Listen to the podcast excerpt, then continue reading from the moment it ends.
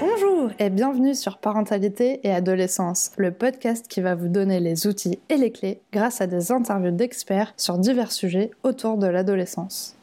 Parce que l'adolescence n'est pas obligée d'être synonyme de chaos, soyez joie, il y a des solutions. Vos adolescents sont toujours sur leur téléphone et vous ne savez pas ce qu'ils y font ni comment les protéger. Une interview de Marguerite Marie Bordelais, psychologue clinicienne et psychothérapeute. C'est parti pour l'interview. Bonjour Marguerite. Bonjour Sarah. Alors est-ce que tu pourrais te présenter s'il te plaît? Euh, Oui, volontiers. Je suis psychologue clinicienne euh, à Bordeaux depuis euh, bientôt trois ans. Ok. Donc je travaille dans mon cabinet libéral en fait où je reçois des profils assez variés de patients, un peu tous les âges, un certain nombre de, problématiques variées. Après, certaines problématiques reviennent plus que d'autres. Et en ce qui me concerne, j'ai un âge qui revient un peu plus que les autres, c'est tout ce qui est la tranche d'âge adolescent. Entre autres parce qu'à côté de mon activité en libéral, je travaille pour des établissements scolaires, euh, pour des lycées, mais en particulier pour un collège. Euh, ce qui fait que très régulièrement, je suis au contact d'adolescents, mais aussi de parents d'adolescents, de leurs problématiques. Ok. Du coup, aujourd'hui, on va aborder la thématique des écrans à l'adolescence. Alors, on entend beaucoup de parents dire oui, il est tout le temps sur son téléphone. Alors, moi, j'aimerais bien que tu nous expliques qu'est-ce qu'ils font sur ce téléphone et pourquoi les ados sont scotchés à leur téléphone. Bon, alors déjà, je tiens un petit peu à relativiser les propos des parents. Euh, l'adolescent n'est pas tout le temps sur son téléphone. Euh, l'adolescent est très souvent sur son téléphone, entre autres en présence de ses parents. Déjà, Et de sa famille. Qu'est-ce que fait l'adolescent sur son téléphone? Alors il fait plein de choses. Déjà, euh, il reste en lien avec les autres. C'est-à-dire que l'adolescent euh, qui, ou l'adolescente euh, quitte son cercle social, ses amis, il va pas vraiment, il va pas réellement les quitter parce qu'il va rester en contact avec eux, entre autres via les réseaux sociaux. donc déjà il y a ça, il y a garder le contact avec les autres. sur son téléphone, l'adolescent aussi évite beaucoup. Il évite beaucoup de choses à un âge où beaucoup de choses sont inconfortables ou sont angoissantes. Euh, il peut entre autres éviter le contact avec les personnes auxquelles qui, n'a pas envie de percevoir comme des interlocuteurs. Donc à cet âge-là, beaucoup la famille. C'est un moyen de s'isoler en fait. Euh, l'écran, beaucoup. En termes d'étymologie, c'est intéressant parce que écran, ça vient du néerlandais par avant, ce qui est une image assez parlante dans le sens où l'écran, non seulement euh, un écran, ça vient nous cacher de l'autre et de nous-mêmes aussi, mais ça vient aussi nous en protéger. Et l'écran, d'ailleurs, c'est assez parlant quand on voit les écrans devant les yeux. Euh, ça cache le visage. il vient protéger beaucoup. Il vient protéger, il vient euh, modifier l'apparence, il vient modifier l'angle de perception, ne serait-ce qu'à travers les réseaux, les réseaux sociaux. Euh, c'est assez utilitaire à ce niveau-là. Et puis l'écran, il vient aussi isoler l'adolescent de beaucoup de ses angoisses et de beaucoup de son ennui. Et c'est là, encore une fois, que j'ai relativisé.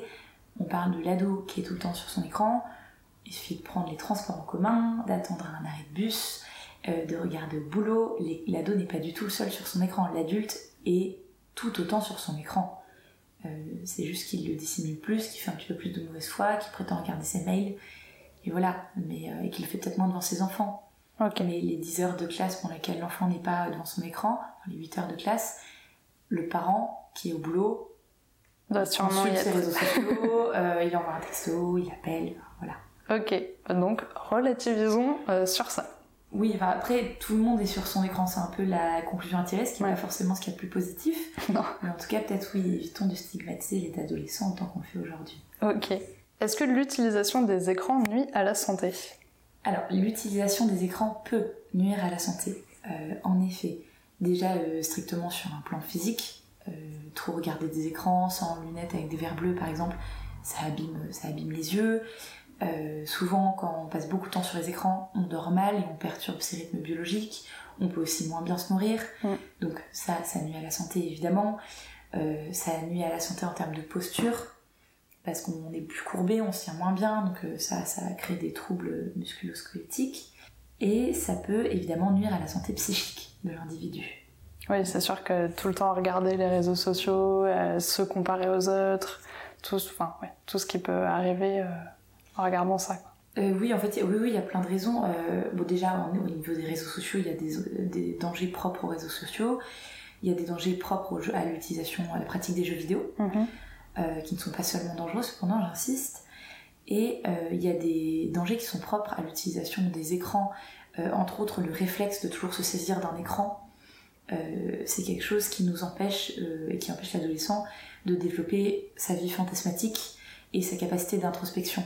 Parce que c'est des zones du cerveau qui en fait se développent selon l'utilisation qu'on en fait et qui plus ou moins s'atrophient de par l'absence d'utilisation euh, s'il n'y a jamais de moments en fait les moments d'ennui sont extrêmement importants euh, pour l'enfant pour l'adolescent mais aussi pour l'adulte parce que c'est les moments pendant lesquels ces zones-là vont s'activer et pendant lesquels il va pouvoir aller dans euh, donc son univers fantasmatique et dans lequel il va pouvoir être poussé à l'introspection. Donc entre autres, entre autres euh, développer une meilleure connaissance de lui-même, développer une meilleure observation de l'autre, une meilleure empathie. Mais c'est aussi là, euh, à travers... Freud parlait de, du fantasme en disant que c'était le lieu où on venait, alors c'est pas la citation exacte, mais l'idée c'est que c'est le lieu où on vient réparer toutes les insatisfactions pardon, de la réalité. D'accord. En fait, c'est hyper important qu'on ait cet espace mental pour venir compenser toutes les insatisfactions du quotidien en s'imaginant des choses qui n'a pas rejoué scénariser une scène dans sa tête qui était insatisfaisante et contrariante en disant ah, j'aurais pu faire comme ça, ça vient soulager quelque chose. Et en fait, ces moments d'ennui sont super importants pour ça. Et quand on ne les a pas, ce qui est le cas quand on regarde systématiquement son mm. écran, ce que font la majorité des gens, hein, dès qu'ils ont deux minutes à ne rien faire, euh, eh bien c'est vraiment une, une, perte en termes d'équilibre et de développement personnel. D'accord. Hyper intéressant. Est-ce que tu pourrais aussi nous parler maintenant des aspects positifs de l'utilisation des écrans? Alors oui, c'est très important de souligner qu'il y a beaucoup d'aspects positifs à l'utilisation des écrans et à l'utilisation des réseaux sociaux. Par exemple, les écrans, c'est une scène virtuelle. Entre autres, à travers le jeu, c'est une scène sur laquelle euh, l'adolescent va pouvoir expérimenter énormément de choses euh, qu'il ne peut pas expérimenter dans sa vie réelle, soit parce que ce sont des choses trop dangereuses, soit parce que ce sont des choses prohibées, soit parce que ce sont des choses qui vont être mal perçues. Euh, je pense au jeu des Sims, qui est, enfin, plutôt une personne de ma génération, euh, qui est très, euh, qui, est flagrant à ce niveau-là. parce qu'on peut y tuer ses parents en fait. c'est c'est un âge où et pas seulement cet âge-là, on a beaucoup de, pulsions aussi agressives, on a beaucoup de contrariétés, on a aussi beaucoup de pulsions très positives, on a des envies de construire, mais c'est compliqué de se lancer dans la vie réelle, alors c'est très intéressant d'avoir un espace virtuel pour le faire. C'est pareil pour la mise en lien social. Euh, c'est un endroit où on peut entretenir un cercle social très différemment. Euh, c'est un endroit où on peut s'informer, où on peut se divertir, où on peut apprendre.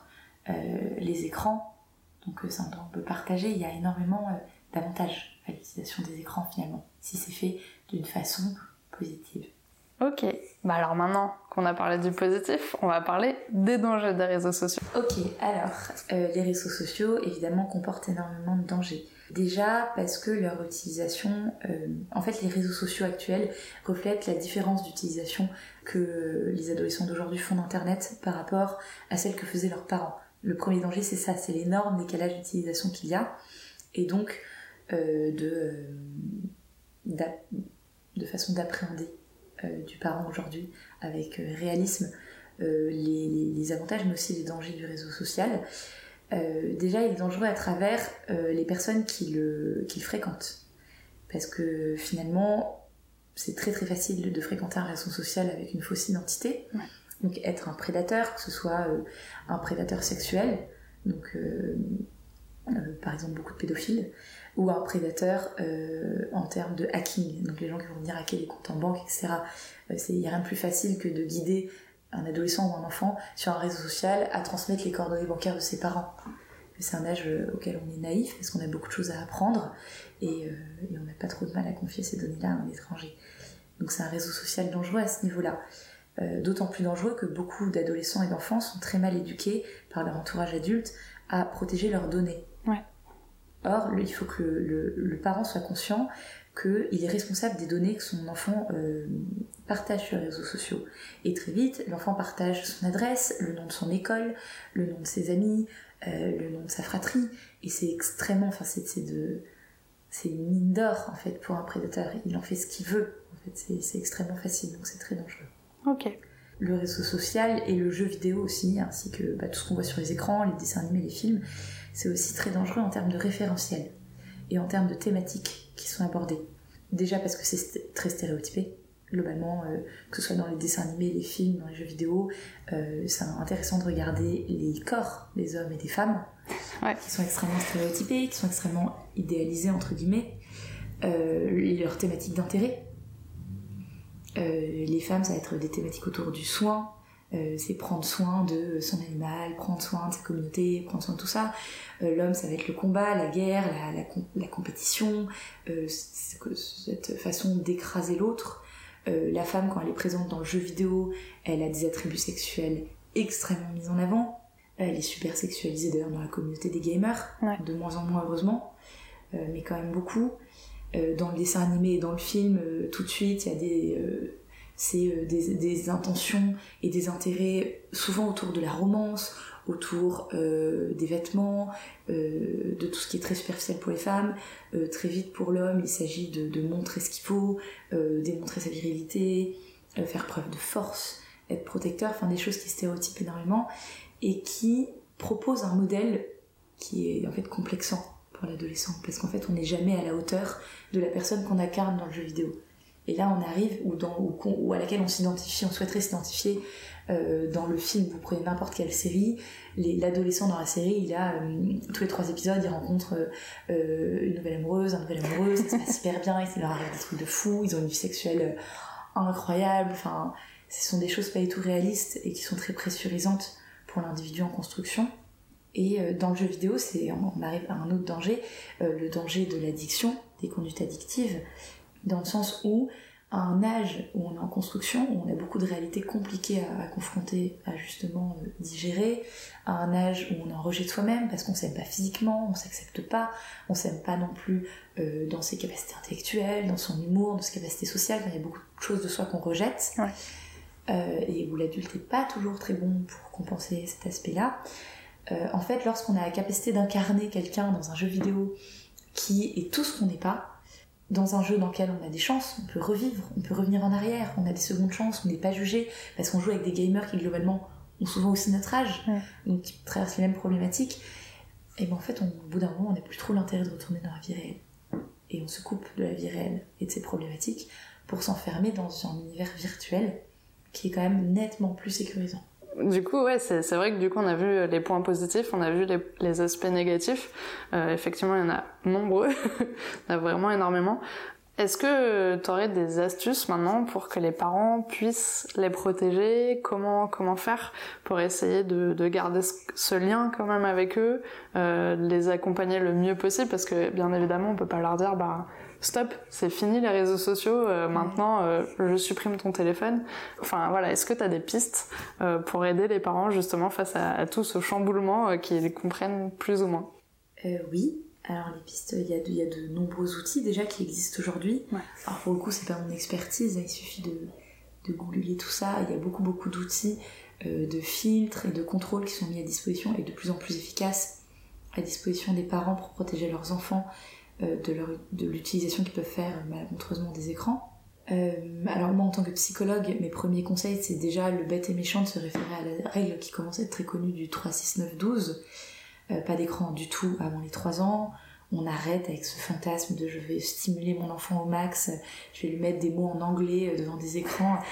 L'enfant, avant ses 3 ans, il a besoin d'être stimulé par ce qu'il découvre avec ses sens, il a besoin de mettre sa main dans le pot de terre, de manger la terre, de comprendre que c'est pas bon et d'essayer avec un autre objet après. Il a besoin de toucher des, fleurs euh, ou toucher un radiateur et de voir que c'est très chaud. Il a besoin d'être dans l'interaction avec l'adulte, de se sentir regardé. Il a besoin du regard, il a besoin de la parole. Il n'y a rien de pire que l'écran. Parce qu'il va justement s'habituer à être dans l'interaction avec un écran et non pas avec le visage de l'adulte. Et ça peut développer une anxiété sociale et cette manière plus ou moins consciente de se réfugier toujours plus près de l'écran. Avant 3 ans, pas d'écran. Avant 6 ans, pas de jeux vidéo. Avant 12 ans, pas d'utilisation d'internet non supervisée. Et ça veut pas dire qu'à 12 ans, on lâche l'enfant sur internet. Avant ces 12 ans, on va sur internet avec lui pour lui apprendre euh, ce qui pour lui en apprendre les dangers, pour lui faire intégrer les limites. Alors déjà, il y a trois sujets qu'un parent ne peut pas ne pas aborder avec son enfant euh, s'il le laisse utiliser internet seul c'est le harcèlement parce qu'il est très très présent sur euh, internet et sur les réseaux sociaux. Euh, le réseau social, c'est vécu souvent comme un espace parallèle en termes de loi. Euh, c'est-à-dire que ce qu'une personne ne s'autoriserait jamais à faire dans l'espace public, il s'autorise à le faire sur l'espace virtuel. D'accord. En plus, il y a une espèce de... Le, la psychologie de foule s'applique, je vais pas le développer ici, mais s'applique à Internet. Ce qui fait qu'il y a cette espèce de synergie, cette espèce d'émulation qui fait que l'adolescent, l'enfant, peut être entraîné à faire et dire des choses qu'il n'aurait jamais dit en temps normal. Euh, parce qu'il est aussi à un âge où il est très sensible, ça s'explique aussi au niveau euh, de son développement cérébral, euh, il est très très sensible à l'injonction sociale, au regard de l'autre, et à ce que lui suggère ses émotions, beaucoup plus qu'adulte où en fait on a un, lobe préfrontal beaucoup plus développé qui nous permet de créer un filtre plus puissant. Donc les trois choses qu'il est vraiment indispensable d'aborder, donc le harcèlement, le harcèlement, la pornographie, c'est indispensable de parler de pornographie avec un enfant qui va aller sur internet. Il y aura des pop-up, il y aura des pubs, il y aura des contenus suggérés, il y aura des sites en fait, et même lui un jour il va tomber dessus. La pornographie c'est partout sur internet, donc euh, sauf si c'est un enfant qui vit au fond des bois, il aura accès à la pornographie. Un copain va montrer, un cousin va montrer, un copain grand frère va montrer. Moi les premiers enfants qui arrivent ici parce qu'ils ont été choqués par un contenu pornographique, ils ont 8 ans. Ah en France, l'âge moyen de premier visionnage de porno, c'est 11 ans.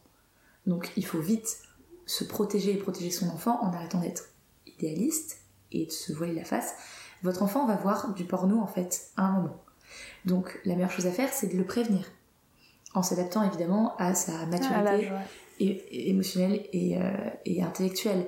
Euh, en disant écoute, à un moment tu peux tomber sur euh, des images où il y aura des gens tout nus, qui feront des choses qui vont te gêner, tu comprendras pas trop. À ce moment-là, tu coupes et tu viens voir papa ou maman, tu viens lui en parler, ou ta maîtresse, si tu veux pas en parler à papa et maman, ou ta psychologue, enfin, s'il il voit une psy. Mhm. voilà.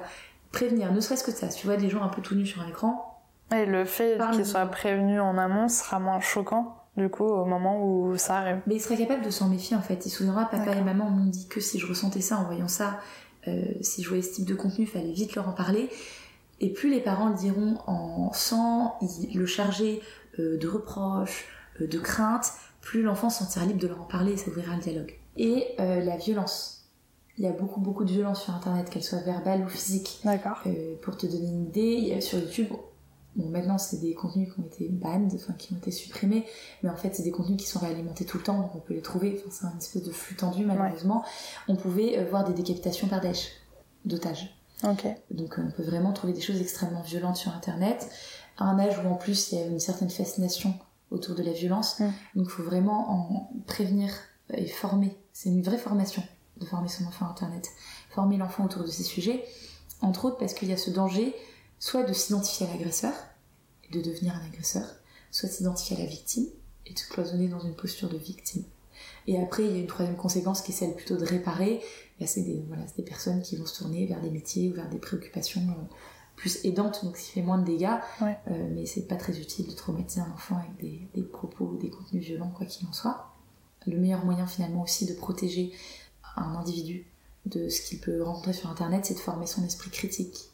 C'est-à-dire qu'au bout d'un moment, il faut s'éloigner des injonctions du ça c'est bien, ça c'est mal. Il faut discuter. En fait, euh, c'est un peu, ça paraît évident, mais je trouve c'est important de le répéter. Il faut mettre en place un dialogue avec l'enfant, avec l'adolescent. Il faut que l'enfant et l'adolescent perçoivent le parent, l'adulte, comme un interlocuteur crédible. Donc déjà, il faut se renseigner. Qu'est-ce qu'ils regardent comme youtubeur? Qu'est-ce qu'ils regardent euh, Qu'est-ce qu'ils suivent sur TikTok Qu'est-ce qu'ils suivent sur Instagram Comment est-ce qu'ils utilisent Snapchat Qu'est-ce qu'ils regardent comme série Peut-être que ça va gaver le parent comme contenu, mais c'est son devoir de s'y intéresser. Il s'est passé quoi dans ton épisode aujourd'hui Ça raconte quoi? Et plutôt que de dire c'est pas bien, c'est mal, ah et t'en penses quoi? Est-ce que tu trouves ça un peu violent peut-être? Moi, moi je retrouve ça hyper violent. Enfin, échanger sur ces choses-là. Un peu ce qu'on peut faire euh, quand nous-mêmes on regarde une série, on en discute aussi avec euh, soit la personne avec qui on a regardé la série, soit des amis qui regardent la même série. Et finalement, c'est aussi des sujets euh, de discussion. Complètement. Et en fait, ça permet de forger un esprit critique qui, lui, va protéger l'enfant parce que vous serez pas, enfin, l'adulte sera pas toujours là avec lui. Donc c'est super important déjà d'être vu comme crédible, c'est-à-dire on n'est pas le vieux con qui n'y connaît rien. L'enfant peut en parler, il va comprendre. Moi j'ai des plein d'ados qui m'ont parlé de pornographie en me disant qu'ils pouvaient pas en parler à leurs parents parce qu'ils les sentaient à 1000 km de tout ça. Puis c'est vrai que aborder le sexe avec ses parents, c'est pas forcément quelque chose d'hyper facile, que ce soit et pour l'ado et pour le parent. La meilleure technique étant de parler d'entière. J'ai entendu dire que machin avait vu ça, toi t'en penses quoi, t'aurais dit quoi, est-ce que c'est un truc que vous voyez beaucoup, vous les jeunes Parler d'un tiers. L'adolescent et l'enfant sont assez étonnamment naïfs et parlent facilement d'eux quand ils ont l'impression de parler de quelqu'un d'autre. Mm. Demandez leur opinion. L'adulte demande très rarement l'opinion de l'adolescent. Demandez-lui ce qu'il en pense, ce qu'il ressent, euh, la façon dont il perçoit les choses. C'est comme ça que vous aurez une meilleure idée, enfin que l'adulte a une meilleure idée de, de, ce qui se passe en fait. Et c'est comme ça qu'il peut protéger. Oui, de savoir si là il y a peut-être un risque et dans ce cas-là, si lui-même n'arrive pas peut-être à le gérer, à, se diriger vers un psychologue ou, ou, n'importe qui d'autre qui peut, qui peut aider à ce moment. L'oncle, la tante un peu jeune, euh, le cousin un peu plus vieux, euh, le, la personne de confiance mm, mm. euh, pour l'ado. Donc établir un dialogue, être crédible, s'intéresser, établir cependant des limites, des limites très nettes, entre autres l'utilisation des écrans. C'est contextuel euh, je ne suis pas sur mon réseau social virtuel. Quand je suis en contact avec quelqu'un d'autre en face de moi, le réseau social réel a toujours, prend toujours le pas sur le réseau social virtuel. Première règle, pas de téléphone à table. On est à table, mais que les parents s'y plient. Ouais. Enlève-moi ton téléphone, mais je décroche, mais non, mais c'est mon patron, mais non, mais c'est ma mère, mais non, mais c'est vrai que c'est ma soeur, j'avais dit de me rappeler. Non, les règles doivent être les mêmes pour tous. Pas de téléphone après une certaine heure. Euh, le parent a droit de regard jusqu'à un certain âge sur le contenu euh, que regarde son enfant. Donc pas d'ordi dans les chambres, pas de télé dans les chambres, dans le salon, au milieu du salon. Si tu regardes quelque chose que tu penses être dangereux pour toi, bah, faut pas que tu le regardes, donc autant que moi je puisse le voir. En tant que parent, il y a un droit d'inquiétude en fait. On a le droit de s'inquiéter, on a le droit de prendre soin jusqu'à un certain âge sans que ce soit du voyeurisme et de l'intrusion, sans être les parents qui vont venir euh, commenter les contenus euh, hyper gênants sur les réseaux sociaux, sans faire du jeunisme non plus. Mais, euh, mais voilà, voir et contextualiser. Il y a des endroits, il y a des moments pour tout. Euh, on mange pas n'importe quand et n'importe où dans une maison et dans une vie familiale. Et ben Internet c'est pareil, il y a un contexte. Voilà, et ça faut être très net dessus, de façon à ce qu'en grandissant, le futur adulte soit capable de se dire, bah non, là c'est plus une heure pour. Ou non, là je suis avec mes potes, qu'est-ce que je fais avec mon téléphone? Enfin, parce qu'il aura, encore une fois, intégré par lui-même ces limites-là qui sont indispensables. Trop bien. Bah, J'espère qu'au moins il y a des personnes qui vont pouvoir euh, avoir des petites astuces comme ça dans tout ce contenu que tu as pu nous, nous, donner parce que c'est hyper intéressant et je pense que voilà chacun peut arriver à adapter aussi euh, certaines euh, certaines choses en fonction du, du contexte euh, actuel de, de, la famille de par rapport aux règles qui sont déjà mises parce que c'est vrai que souvent les parents ont du mal à appliquer de nouvelles règles en se disant bah ça nous on peut pas le faire parce qu'on a déjà autre chose en place. Donc c'est aussi de piocher à l'intérieur de, de toutes ces pistes de réflexion que tu as pu donner pour essayer de faire quelque chose de plus adapté possible à sa famille, quoi. Adapté et faisable, parce qu'il y a beaucoup de parents qui sont dans le tout ou rien. Soit je lâche complètement l'affaire vis-à-vis des écrans, soit j'interdis euh, complètement, ce qui n'est pas une solution, parce que l'enfant trouvera un autre endroit pour euh, être sur les écrans. Donc c'est avoir le courage de faire quelque chose, un entre-deux, de mettre quelque chose mhm. d'adapté. Aussi se dire que c'est comme plein de sujets, que ce qu'on entend sur l'écologie, etc., que mieux vaut faire un peu que rien du tout. Et puis être cohérent.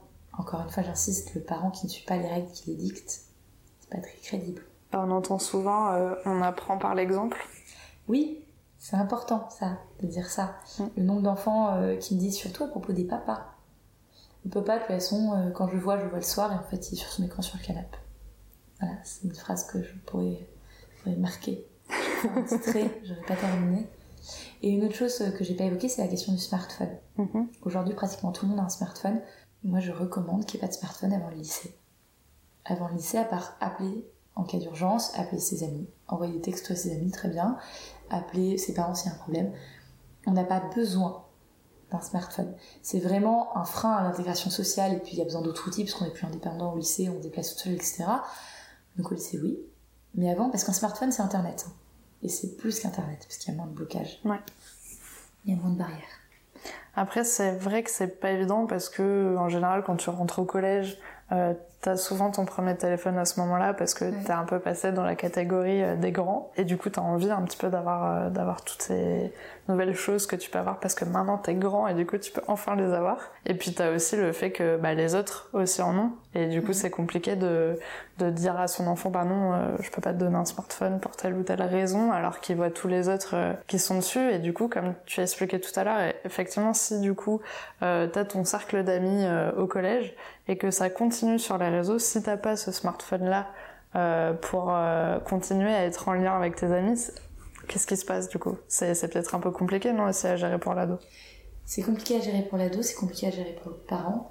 C'est aussi le prix euh, de sa bonne santé. Mm. Donc je pense que c'est beaucoup d'efforts, en effet, beaucoup de choses à mettre en place. Déjà, c'est valoriser les vraies les interactions sociales dans la vie réelle.